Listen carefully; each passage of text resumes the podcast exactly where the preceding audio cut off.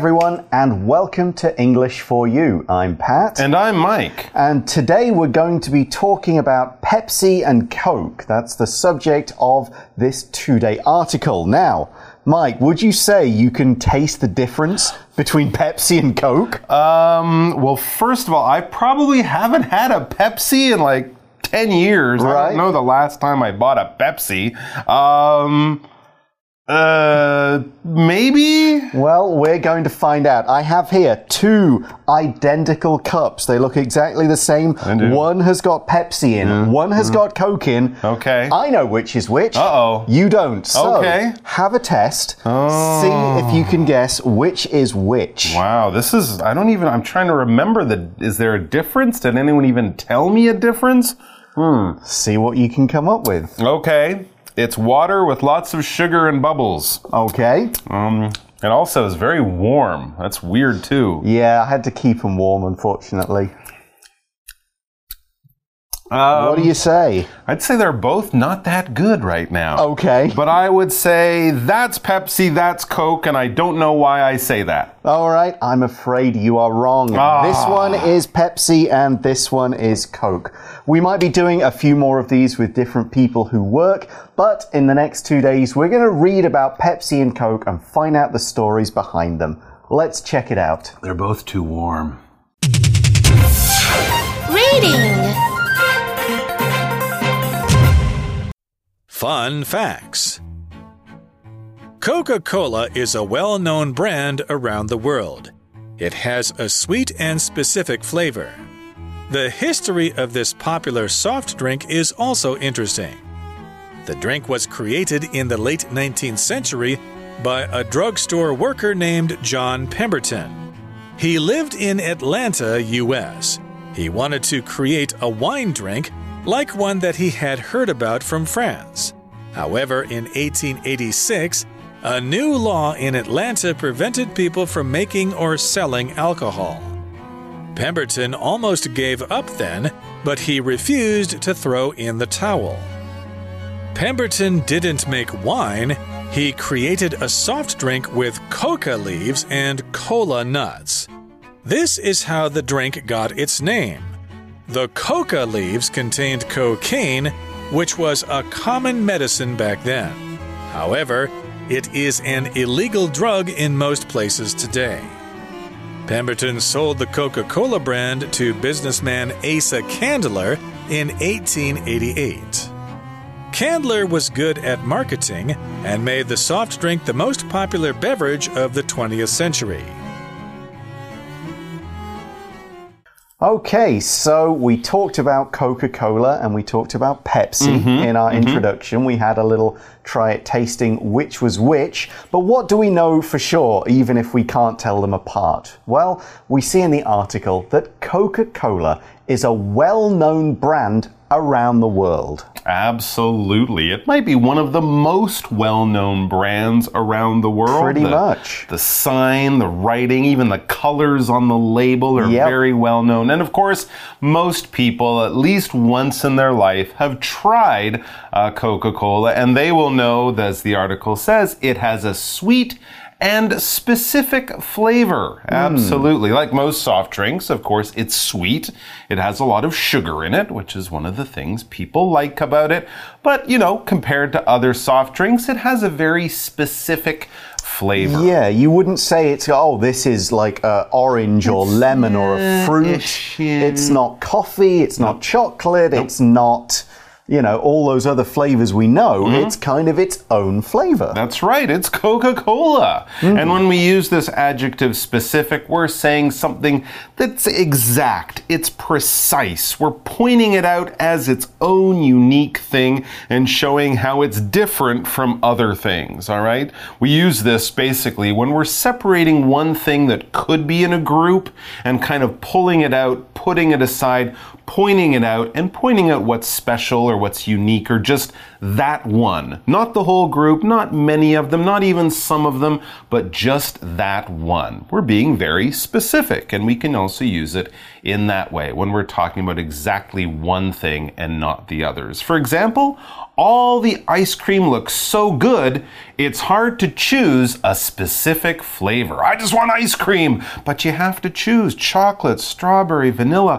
Oh, which specific flavor do I want? It is hard to say. Yeah, so many good flavors. Yep, and flavor is another word we're going to look at. The flavor of something is the unique, special taste that that particular kind of food or drink has, and we can pick it out from other tastes. There are more general flavors, mm-hmm. sweet, bitter, sour, that kind of thing. But there are more specific flavors the flavor of strawberries, hmm. the flavor of Coke, the hmm. flavor of even just like cooked meat. Mm-hmm. Or beef is got a different flavor from chicken. Or chicken, beef, bacon, yeah, Yeah, all they- different flavors. Exactly. It's just the way that something tastes that we can kind of recognize and put a name to. For example, we could say, What flavor of potato chips do you want to buy? So, do you want the salted flavor? Do you want the kind of spicy one? Mm-hmm. Or the chicken flavor? Mm-hmm. Or the cheesy, like mm. Doritos flavor? Who mm. knows? cheese and onion. Mm. That's a good flavor. All right, let's get back to the article and back to Coca Cola. So we read next the history of this popular soft drink. Is also interesting. Of course, we know it's popular. We know the flavor. We know you can get it almost anywhere. But did you know anything about the history of Coca Cola? Well, we're going to learn about it. And yeah, it's pretty interesting. Yeah, especially in terms of what was in it when it mm-hmm. first started. We'll get to that in a moment. First, let's start with the guy who came up with the idea.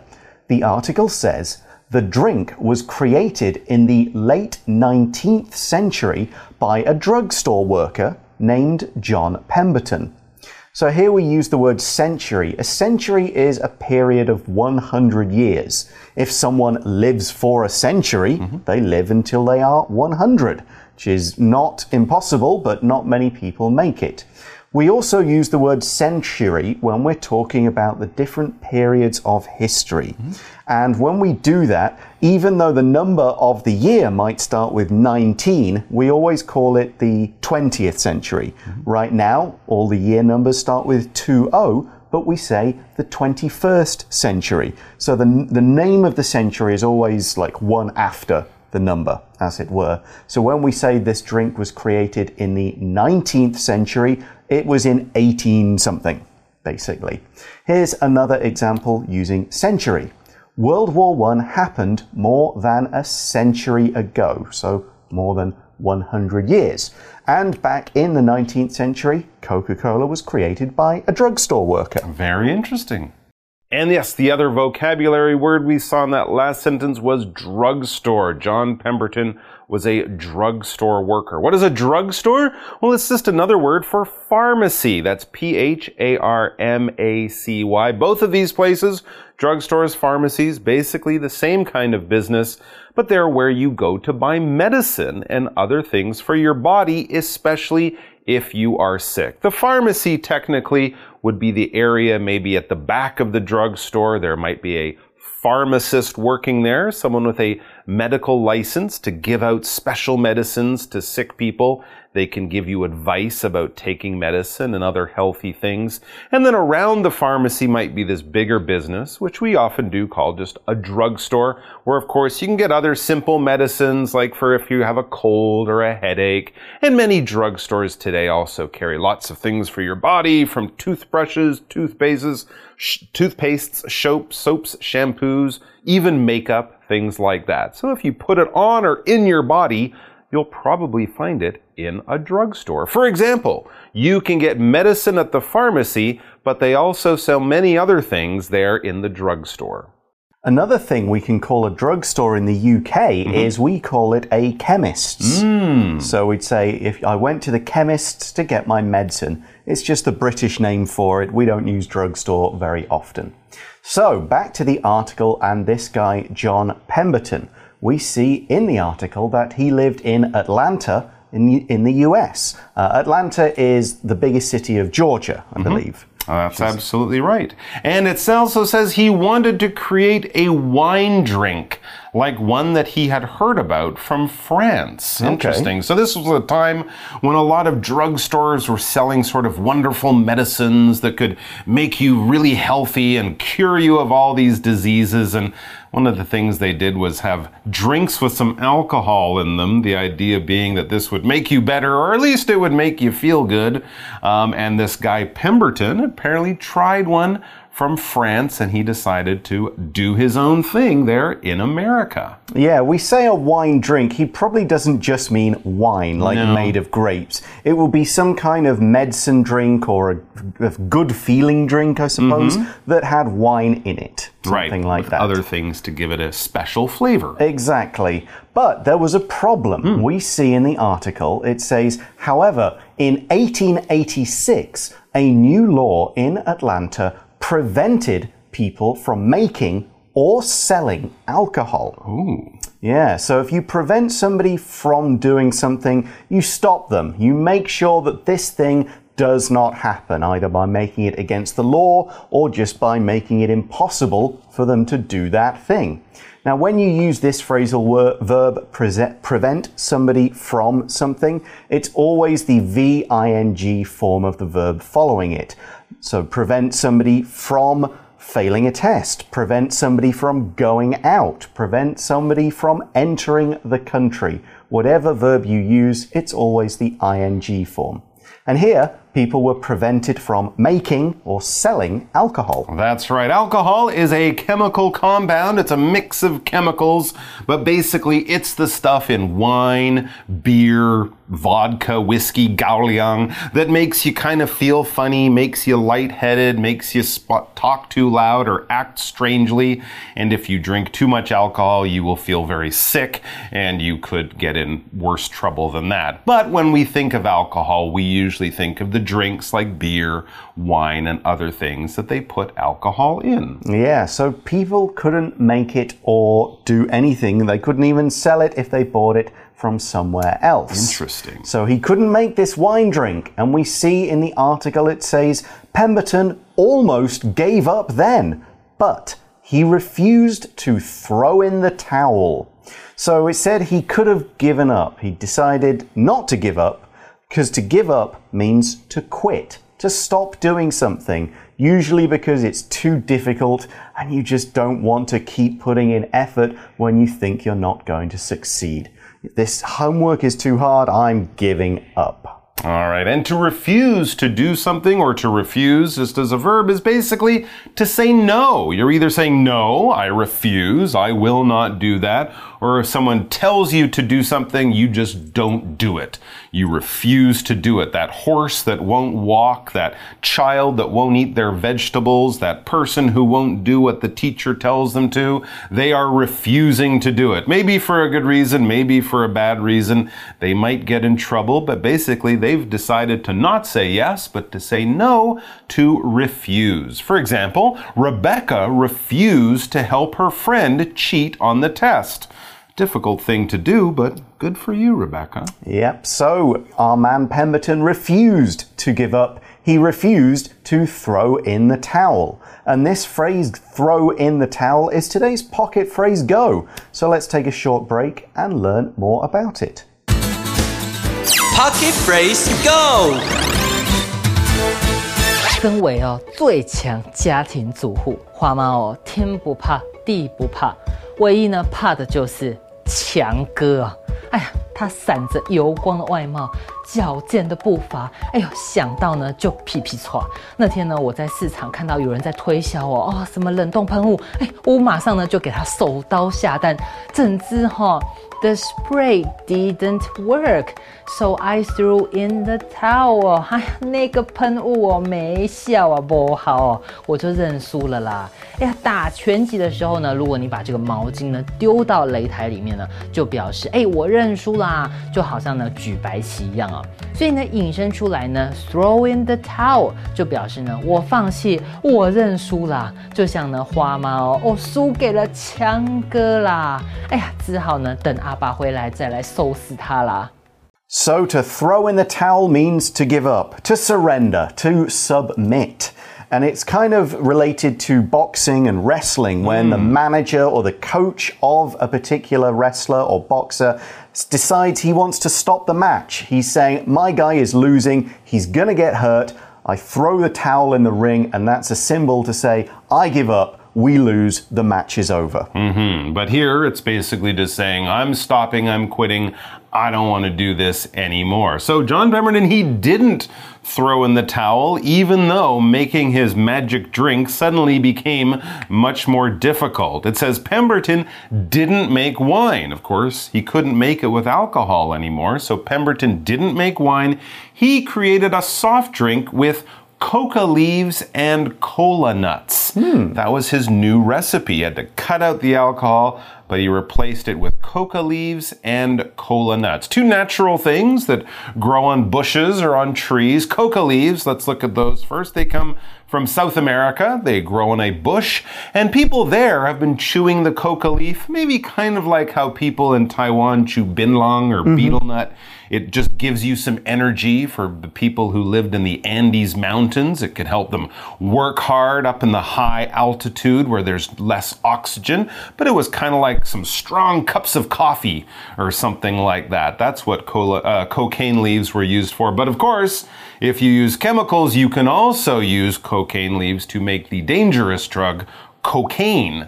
But in the natural thing that uh, John Pemberton was using, it wasn't anything like that. It wasn't that powerful. Think of it as sort of strong caffeine, like you might find uh, in certain drinks or in cola nuts. Yep, cola nuts do contain caffeine. These are nuts from the cola tree, which is native to Africa. So it's a type of nut. It'll give a kind of nutty flavor, but these contain caffeine, so it gives you that kind of waking up feeling, uh, same as coffee does. So, cola nuts. Coca leaves. I've got a feeling how this is going to work out. Cola Coca.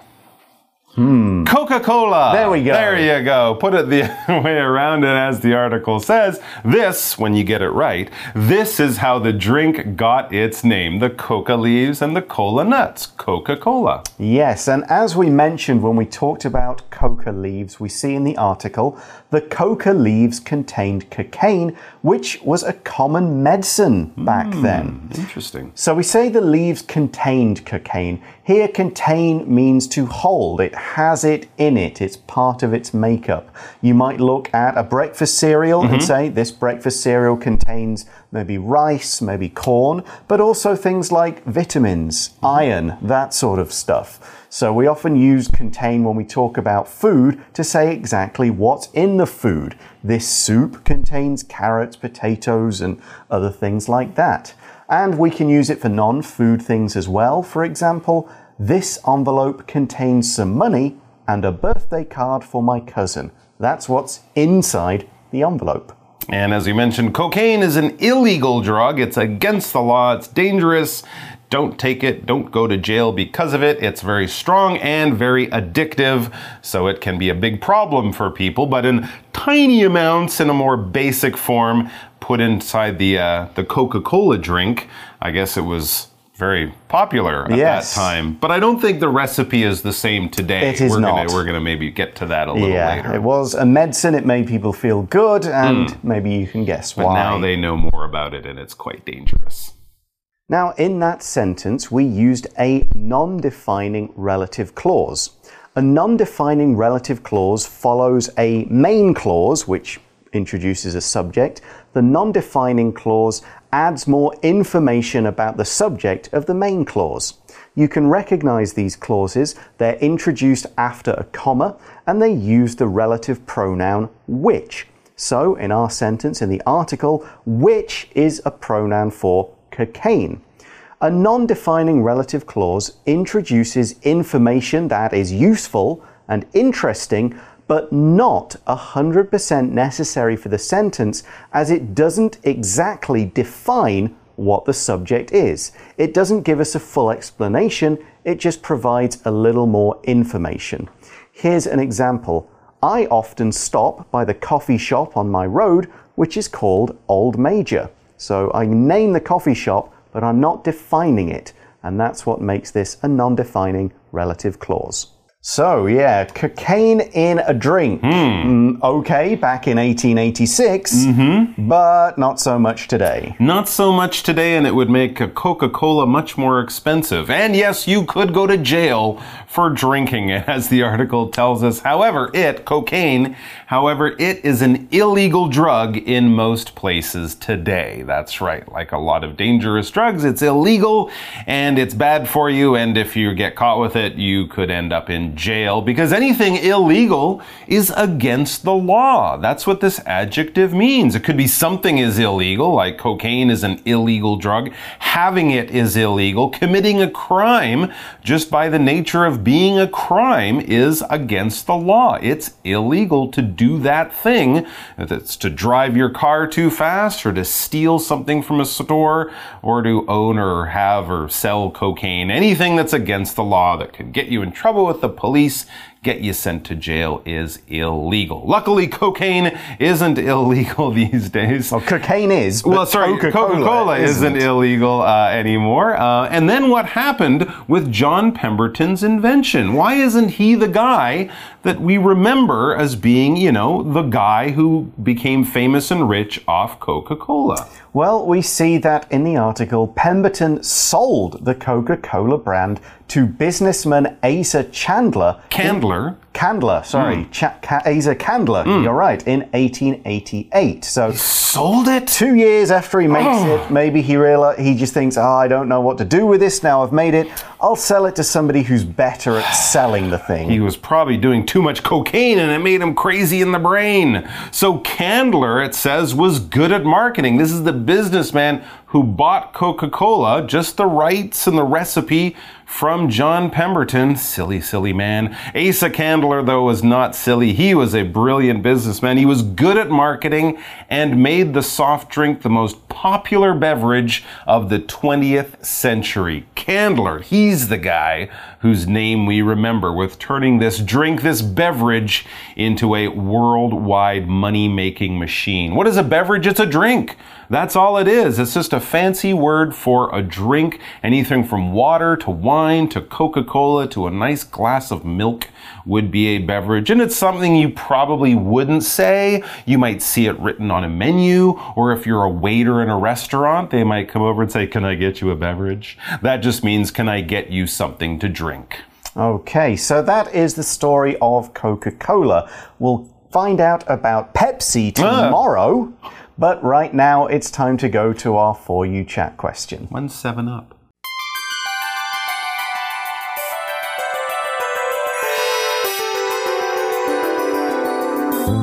For you chat. So today's Hmm. question is what is your favorite drink?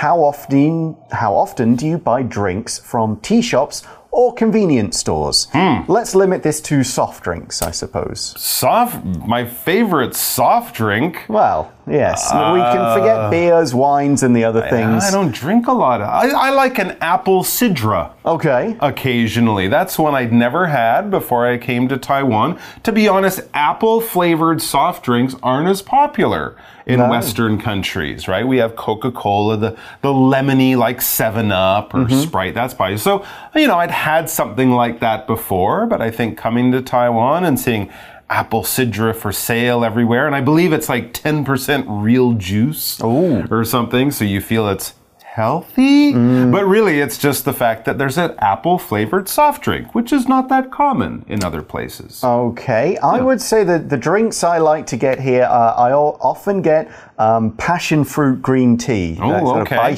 Bai Shan Lu.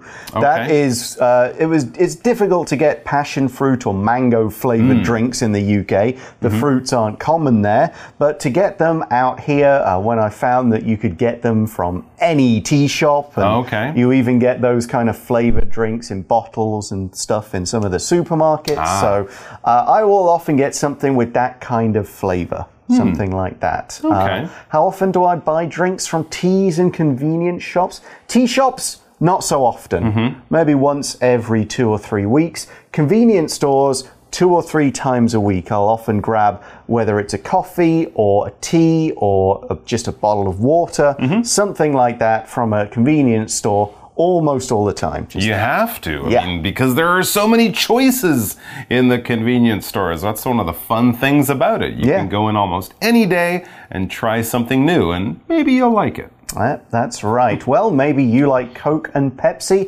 and maybe you like Pepsi more and want to learn its story. Join us tomorrow and you'll find out about it. See you then. Bye for now. Take care. Fun facts Coca Cola is a well known brand around the world. It has a sweet and specific flavor. The history of this popular soft drink is also interesting. The drink was created in the late 19th century by a drugstore worker named John Pemberton. He lived in Atlanta, U.S.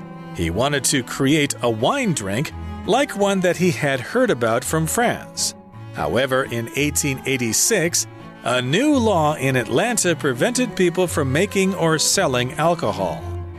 Pemberton almost gave up then, but he refused to throw in the towel. Pemberton didn't make wine, he created a soft drink with coca leaves and cola nuts. This is how the drink got its name. The coca leaves contained cocaine, which was a common medicine back then. However, it is an illegal drug in most places today. Pemberton sold the Coca Cola brand to businessman Asa Candler in 1888.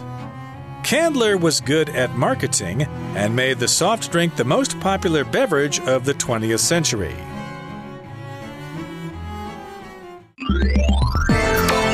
Vocabulary Review Specific. There are specific foods I can't eat, usually ones that are made with milk. Flavor. Suzanne added some salt to improve the soup's flavor. Century. The Qing dynasty lasted for almost three centuries, from 1636 to 1912. Drugstore. Pam had a headache, so she got some medicine from a drugstore. Refuse. Sarah refused to go to that restaurant because she once got sick from the food there. Contain. Alan won't eat any dish that contains meat because he believes eating animals is wrong. 智慧小补帖。 Alcohol. Cocaine. Illegal. Beverage.